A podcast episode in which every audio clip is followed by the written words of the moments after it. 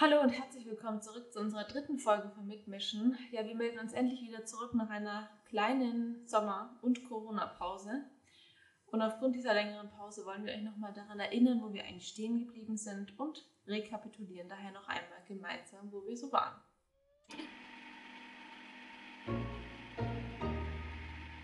In der letzten Folge haben wir uns mit den Themen der digitalen Gerechtigkeit und der digitalisierten Kommunikation befasst. Dafür haben wir einerseits den Betriebsrätinnen und Betriebsräten zugehört, die wir bereits aus der ersten Folge kennen, und andererseits diese zwei spannenden Themen auch soziologisch reflektiert, mit der Hilfe von Experten und Expertinnen. Auch heute hören wir noch einmal die Stimmen der Betriebsräte und Betriebsrätinnen, die wir zu Beginn unseres Podcasts interviewt haben.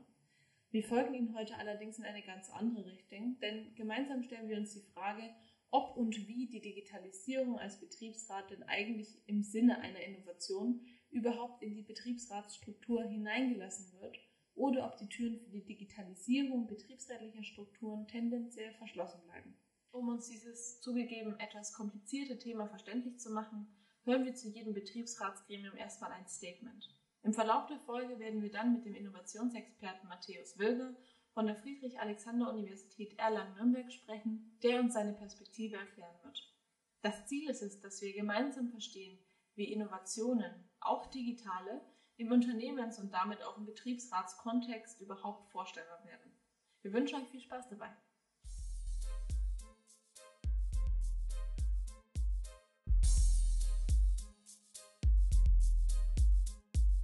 Es gibt sehr viele Informationen vom Betriebsrat oder Informationsmethoden vom Betriebsrat, die aber teilweise immer sehr einseitig sind, also wenig den Dialog fordern.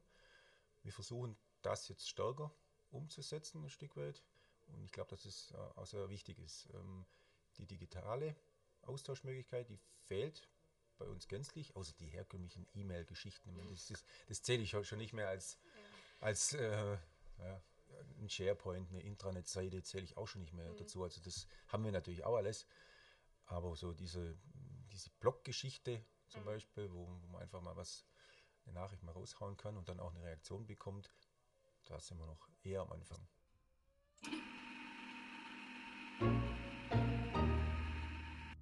Und das ist eben auch ähm, die, die, die Zukunft meines Erachtens in diesem Bereich, nicht nur also die klassischen Angebote zu haben, eben das persönliche Gespräch, die Kleingruppe, mit, äh, mit der man spricht im Bereich oder in der Abteilung und natürlich die Großveranstaltungen, wo dann praktisch wie ein großes Forum auf der Betriebsversammlung äh, Rede und Antwort mit, mit den Mitgliedern des Managements und so weiter diskutiert wird über Themen, sondern dass, äh, diese, über, dass die Möglichkeit, noch engeren Kontakt zu haben mit den Kolleginnen und Kollegen, gerade für Betriebsräte sehr wichtig ist, diese ganzen digitalen Formen, in denen man interaktiv Themen bespricht, in denen man äh, sich austauscht. Aber es ist natürlich auch ein hohes Maß an Disziplin dort drin gefordert.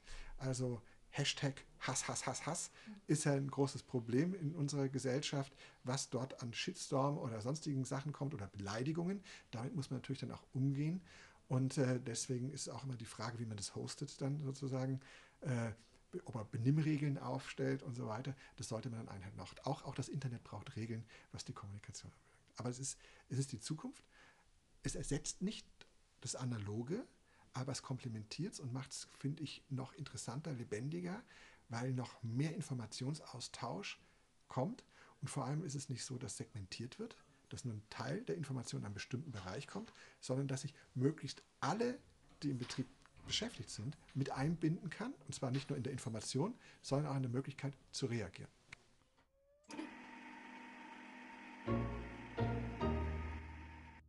The Works Council started in a digital way. It never occurred to us to do anything different from how we do things in our normal work. So we have um, we do a lot of our communication amongst the council members in chat in in chat groups um, and, and that's how we communicate with one another outside our formal meetings. And we tend to, we discuss something, that's how we tend to come towards our thinking on, on, on something. And then we formally discuss it face to face as well. But we do our initial preparation digitally.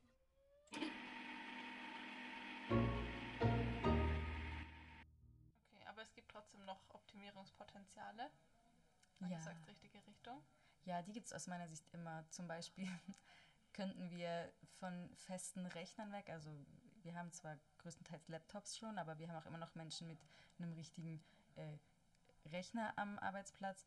Aus meiner Sicht könnten wir auch da viel mehr optimieren, um den Leuten viel mehr die Möglichkeit zu geben, flexibler zu arbeiten und dementsprechend dann auch mehr äh, in den Genuss der digitalisierten Prozesse zu kommen und so. Also aus meiner Sicht muss man heutzutage nicht mehr immer am gleichen Platz sitzen und da arbeiten, je nachdem, ähm, was deine Arbeit, also den, der Inhalt deiner Arbeit hergibt, kann man eigentlich auch von überall arbeiten.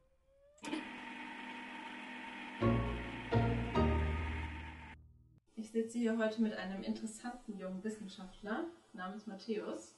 Matthäus, hast du Lust, dich kurz vorzustellen? Ja, sehr gerne. Also, hi, ich bin äh, Matthäus Wilger und arbeite am Lehrstuhl für Wirtschaftsinformatik von Frau Professor Müßlein an der Friedrich-Alexander-Universität Erlangen-Nürnberg. Ja, und dort forschen wir unter anderem zur digitalen Transformation und Open Innovation Ansätzen. Und äh, deswegen bin ich hier. Ja, ich bin sehr dankbar, dass wir dich heute gewinnen konnten als Innovationsexperten für unseren Podcast. Lieber Matthäus, dann erklär doch mal, wie du Open Innovation beschreiben würdest.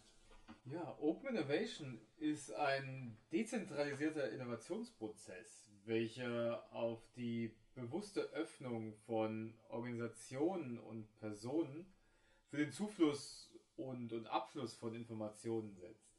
Das heißt, Organisationen und Personen etablieren Strukturen, um aktiv den Zufluss von zum Beispiel Ideen, Sachinformationen, Wissen oder auch Trends voranzutreiben. Und auf der anderen Seite können Organisationen oder Personen aber auch aktiv Informationen nach außen streuen oder nach außen stoßen. Äh, zum Beispiel um eine Diskussion anzustoßen oder um ähm, Standards zu setzen, äh, die sie für diesen Bereich für sinnvoll halten. Interessant. Was würdest du denn meinen, in welchem Bereich man es zum Beispiel einsetzen kann? Also Open Innovation kommt ja, wird oft im Bereich der ähm, Produkt- und Dienstleistungsentwicklung betrachtet. Also kommt sehr aus diesem Forschungs- und Entwicklungskontext. Ähm, jedoch finde ich, dass das etwas zu, eine zu eng gefasste Betrachtungsweise von Open Innovation ist. Denn Open Innovation kann auch für unternehmensinterne Sachverhalte angewandt werden, beziehungsweise um unternehmensinterne Sachverhalte voranzutreiben.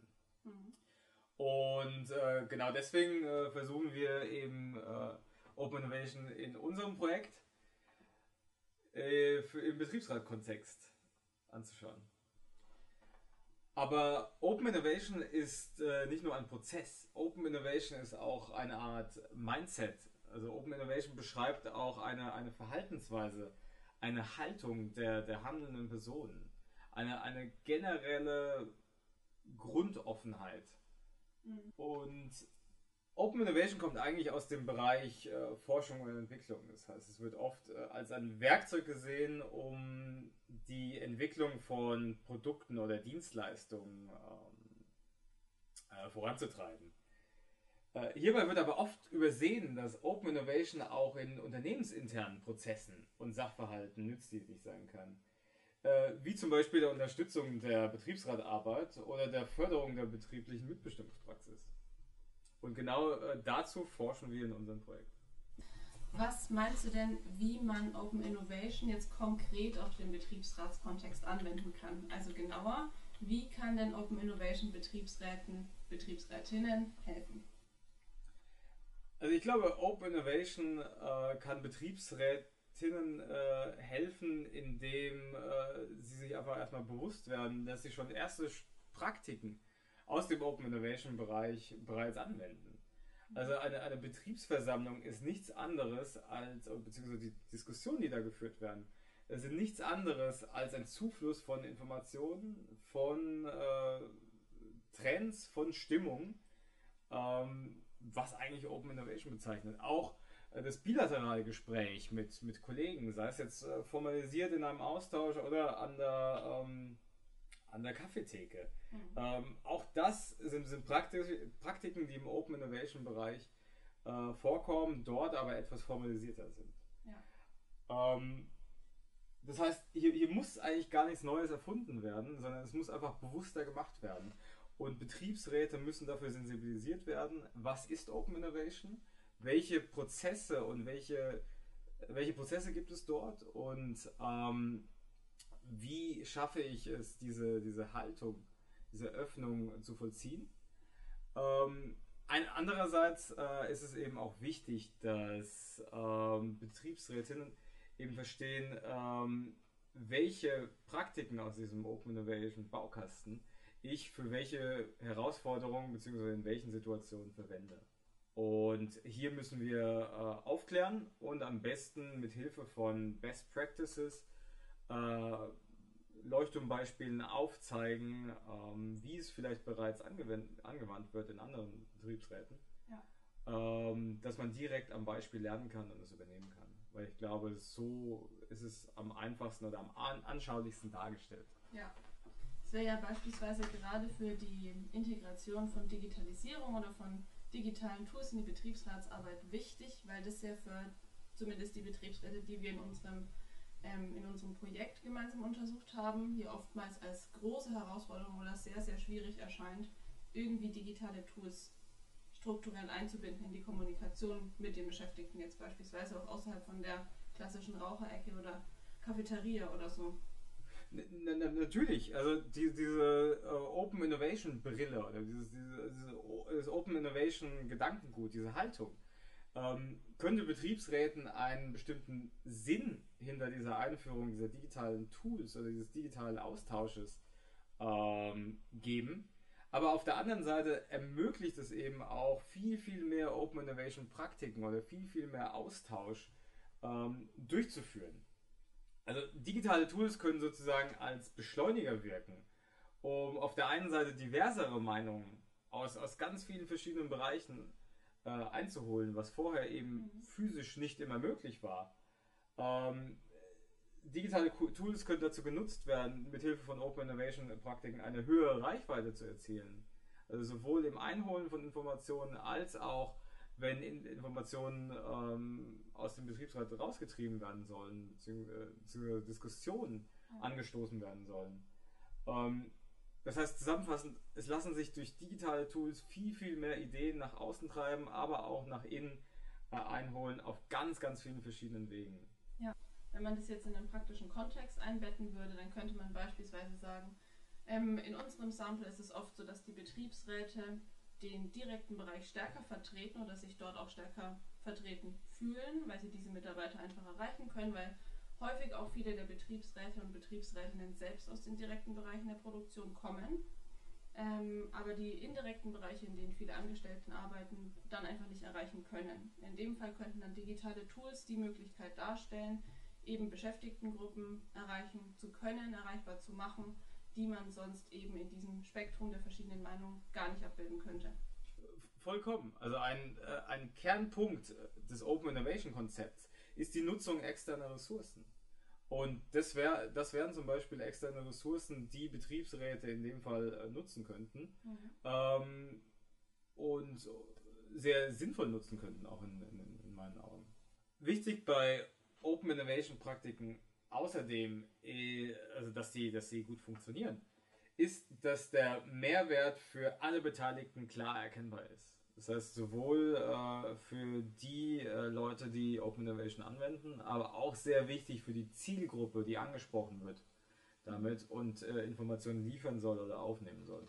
Das heißt, ähm, Open Innovation Initiativen müssen eigentlich auch mit Kommunikationsinitiativen äh, einhergehen in denen zum Beispiel dargestellt wird, was ähm, Betriebsräte bereits geschafft haben und wie Mitarbeiterinnen dazu beigetragen haben, beziehungsweise wie Mitarbeiterinnen jetzt zu diesem aktuellen Sachverhalt, zu dem gefragt wird, auch äh, beitragen können. Mhm.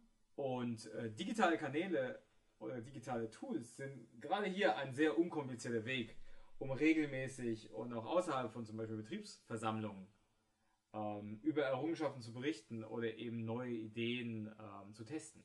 Ja. Wichtig ist hierbei aber, dass Open Innovation kein Selbstzweck sein darf. Also Open Innovation ist kein Must-Have. Es muss jetzt nicht auf Teufel komm raus gemacht werden. Man muss es immer einzelfallbezogen betrachten äh, inwieweit ähm, es das richtige Mittel ist, um dieses bestimmte Ziel, was man sich hier gesetzt hat, zu erreichen. Eben um, um dies einschätzen zu können, braucht man eben erstens das Wissen, dass es diese, diese Werkzeuge gibt und welche Werkzeuge es gibt, aber eben auch ähm, die Potenziale dieser Werkzeuge oder die Einsatzmöglichkeiten dieser spezifischen Werkzeuge äh, im Betriebsrat-Kontext. Ja. Und genau dies möchten wir eben, eben herstellen, indem wir dies explizit anhand von unseren Beispielen äh, in unserem Projekt, Ja. an unserer Forschung darstellen. Ja. Matthias, um das jetzt von der theoretischen Ebene nochmal ein bisschen in den praktischen Kontext zu holen, hast du denn vielleicht ein Beispiel, um deinen Punkt zu verdeutlichen? Ja, also es gibt ähm, das Thema Heimarbeit ist ja in der aktuellen Zeit ein sehr großes Thema. Äh, aber eben auch ein sehr schwieriger Sachverhalt, weil es hier sehr viele Themen zu beachten gibt Ja. aus, aus Betriebsratsperspektive. Und äh, es gibt aber schon genug Betriebsräte, zum Beispiel in deutschen mittelständischen Softwareunternehmen, welche sich sicherlich schon mit dem Thema Heimarbeit beschäftigt haben oder, oder zurzeit beschäftigen. Und ähm, das heißt, nicht jeder Sachverhalt muss wirklich neu gelöst werden, wie aber eigentlich oft in, in unseren Interviews gesagt wird. Es wird dieser Sachverhalt tritt bei uns als zum ersten Mal auf und wir müssen ihn jetzt neu lösen. Ich widerspreche dem. Nicht jeder Sachverhalt muss neu gelöst werden, sondern Betriebsräte können sich im Zuge von Open Innovation für Lösungen aus anderen Gremien öffnen. Und einfach mal schauen, ob äh, diese Lösungsbeispiele, die sie eben durch Öffnung gegenüber diesen Lösungsbeispielen äh, erfahren, äh, mehr oder weniger angepasst übernommen werden können für den, für den eigenen Betrieb. Das, das schafft ganz, ganz wichtige Vorteile, weil damit werden nämlich Kapazitäten frei, die dafür genutzt werden können, um äh, Sachverhalte zu, zu lösen, die wirklich betriebsspezifisch gelöst werden müssen. Ja, interessanter Punkt. Aber dann ist es doch auch relevant, in dem Kontext an Vernetzung zu denken und auch dem Sichtbarmachen von Wissen aus den jeweiligen Betriebsratgremien. Genau, das ist eben, eben diese, dieser wichtige Punkt, der bei Open Innovation auch äh, zu beachten ist. Ähm, oft wird Open Innovation eben nur als Zufluss von Informationen gesehen. Und das ist eben diese, dieser Punkt, warum auch der Ausfluss von Informationen, beziehungsweise dieses, dieses äh, Her- Heraustreiben an, an, an Lösungen oder, oder auch an, an, an, Lösungsvorschlägen einfach so wichtig in diesem Kontext ist. Also Open Innovation kann eben auch als ein, eine Art Geben und Nehmen äh, verstanden werden, um da jetzt mal äh, eine Standardbeschreibung zu nutzen. Ja, nee, eine schöne Beschreibung. Vielen Dank, ist auf jeden Fall jetzt vieles klar geworden. Ja, danke dir.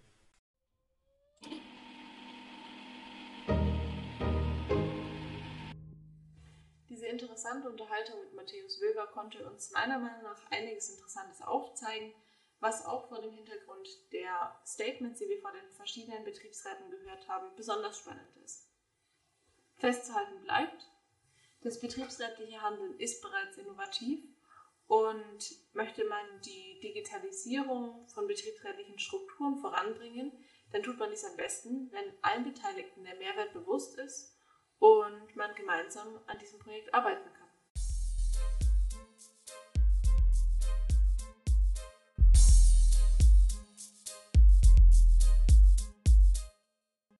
Wir hoffen, ihr hattet viel Spaß mit der heutigen Folge und wir freuen uns bereits auf die vierte Folge von Mitmischen. Hoffentlich mit euch. Bis dann!